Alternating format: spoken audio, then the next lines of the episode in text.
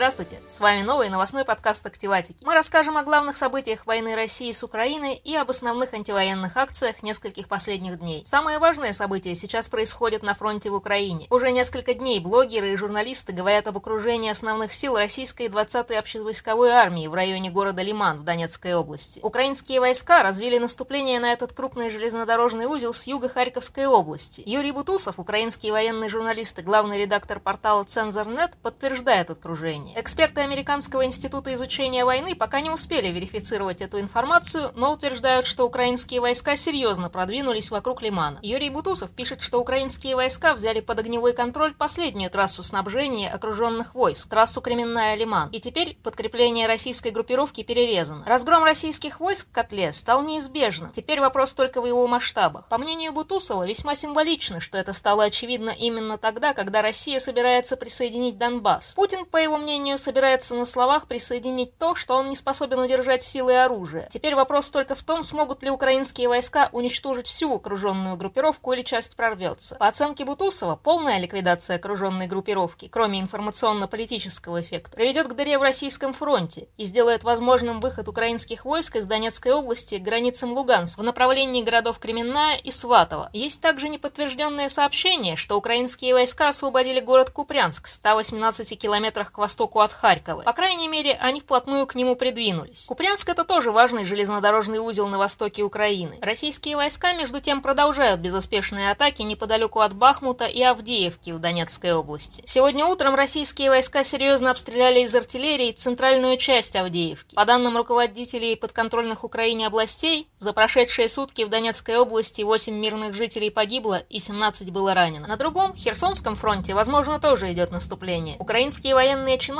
хранили оперативное молчание о продвижении войск в Херсонской области вчера, но подчеркнули, что российские силы перебрасывают новые войска в этот регион. Вероятно, это делается для усиления российской оборонительной линии против продолжающегося украинского контрнаступления. Украинский генеральный штаб сообщил, что 27 сентября Россия перебросила из Крыма в Херсонскую область 2000 мобилизованных мужчин. Среди них много крымских татар. Они, конечно, недостаточно обучены и не мотивированы воевать на стороне российских войск. С российской мобилизацией, конечно, конечно, плохо все, от логистики и снабжения до юридического обоснования. По информации экспертов Института изучения войны, российские чиновники продолжают оформлять призыв резервистов как нечто среднее между призывом в армию и объявлением всеобщей мобилизации. Скорее всего, они отдают противоречивые приказы и без того несовершенным бюрократическим институтам. Больше того, даже с армией заметны элементы ручного управления. По оценкам аналитиков, размещение мобилизованных в очагах боевых действий на Харьковской или Херсонской линии фронта может свидетельствовать о том, что Путин напрямую работает с командующими армиями на местах, а те, в свою очередь, просят подкрепления, возможно, напрямую у верховного главнокомандующего. В любом случае, они не следуют стандартной военной практике, которая определена российскими законами. Например, не всегда проходит обучение мобилизованных перед их отправкой на передовую. По оценкам экспертов, Путин потерял доверие к Министерству обороны России и уже много раз обходил цепочку инстанций при принятии решений насчет специальной военной операции на Украине. С логистикой и снабжением мобилизованных мобилизованных все тоже ожидаемо плохо. Со всей России приходят сообщения о том, что семьям мобилизованных приходится покупать им еду, одежду и экипировку, вплоть до рюкзаков, бронежилетов, трусов и носков. В дорогу на пункты сбора им приходится покупать еду и самим заправлять автобусы. Например, по данным портала Е1, большинство призывников Свердловской области, приехавшие к пункту сбора вчера днем, до сих пор не заселились. Все они по-прежнему в гражданской одежде, но в казарме для них нет места, и они остаются на улице при ночных заморозках. Теща одного из мобилизованных рассказала журналистам Е1, что всю ночь они провели на улице и все замерзли. Костры разводить уже нечем, брусья закончились и согреться негде. А при звонках на горячие линии никто не берет трубки. Но если от мобилизации еще можно уклониться, контрактники не смогут разорвать контракт до конца войны. На официальном сайте «Объясняем РФ» появилась информация о том, что военнослужащие, проходящие военную службу по контракту, не могут быть уволены с военной службы, даже если их контракт окончился. Им придется воевать до окончания боевых действий в Украине. На сайте сайте ссылаются на указ президента России от 21 сентября этого года об объявлении частичной мобилизации в Российской Федерации. Там установлен перечень оснований для увольнения военнослужащих, проходящих военную службу по контракту. Объясняем РФ – это портал, который создан правительством России в марте этого года для того, чтобы доносить до граждан России официальную информацию о новых реалиях жизни. Чего они не доносят, так новых реалий жизни украинцев. По данным Николаевской областной военной администрации, в результате ракетных ударов вечером 29 25 сентября, и в ночь на пятницу погибли три человека, около 30 были ранены. Вечерние удары были нанесены по жилым районам Николаева. Ночью в многоэтажное здание попал дрон «Камикадзе», задело соседние дома и медицинское учреждение. Окончательное число жертв пока неизвестно, идет работа по расчистке завалов. В последнее время российские войска стали часто обстреливать город Днепр. Там после обстрела сегодня погиб один человек и сгорело более 100 автобусов. Пятеро человек были ранены. Об этом сообщил глава областной военной администрации Валентин Резниченко.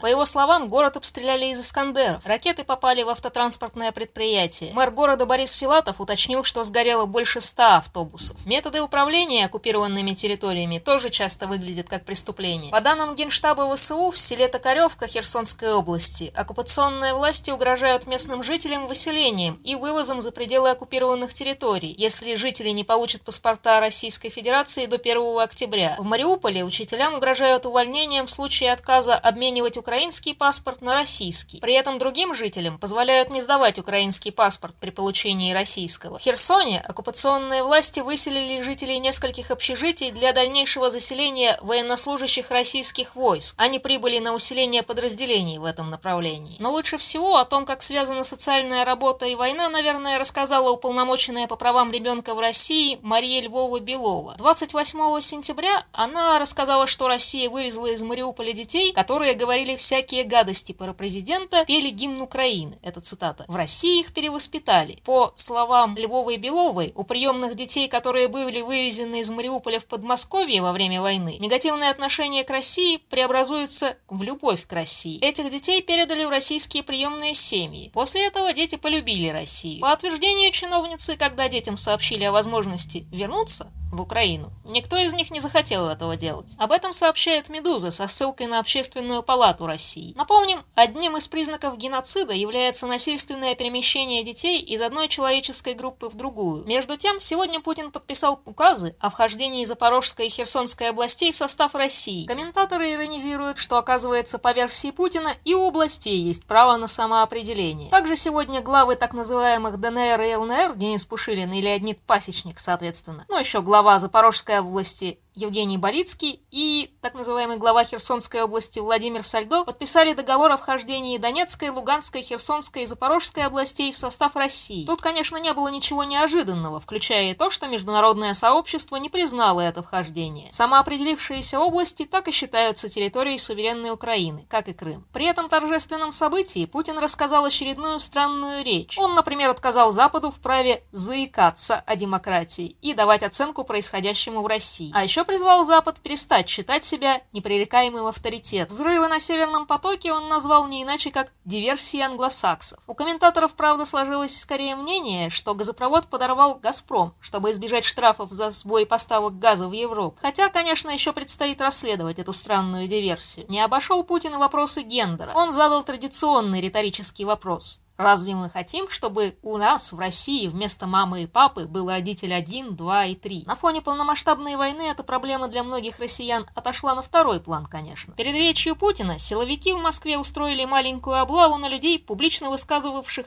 антивоенную позицию. Задержали нескольких активистов, журналистов и муниципальных депутатов. В их числе Ася Казанцева, научная журналистка на девятом месяце беременности. В ответ на заявление Путина Украина в ускоренном порядке подает заявку на вступление в НАТО. Об этом заявил президент Украины Владимир Зеленский. Он также добавил, что рассматривает возможность переговоров с Россией, но с другим президентом России не с Путиным. Глава Еврокомиссии Урсула фон дер Ляйнен заявила, что незаконная аннексия, провозглашенная Путиным в Кремле, ничего не изменит. По ее словам, Кремль эскалировал войну в Украине до нового уровня, и Евросоюз заставит Россию заплатить за это высокую цену. Также сегодня она выступила на брифинге в Брюсселе и рассказала о новом пакете санкций против России, который, по ее словам, в принципе одобрили члены Евросоюза. По ее словам, этот пакет установит потолок цены российской нефти. Но есть и относительно хорошие новости из России. Новости сопротивления. Самые интересные из них пришли из телеграм-канала партизанского движения «Останови вагон». Оно, напомним, занимается диверсиями на железных дорогах, чтобы помешать войне и мобилизации. В Кемеровской области на перегоне Малиновка-Сарбала западно-сибирской железной дороги сошел с рельс локомотив. В службе корпоративных коммуникаций западно-сибирской железной дороги сообщили, что это произошло из-за маневренных работ, но «Останови вагоны» не согласны с этим утверждением. Движение Движение электропоездов на перегоне Малиновка-Сарбала приостановилось на несколько часов. Опоздали несколько электричек. Пассажиров пришлось перевозить автобусами. Вчера около 20 протестующих против мобилизации были задержаны в столице Тывы Кызыли. Судя по опубликованным кадрам, полиция силой затолкала участниц в автозак. Среди задержанных была мать с младенцем в коляске. Сегодня стало известно, что жители города Волоколамска Московской области расклеили на улицах листовки против войны и мобилизации. Причем красиво и интересно сделанные листовки. В Иванове сегодня полицейские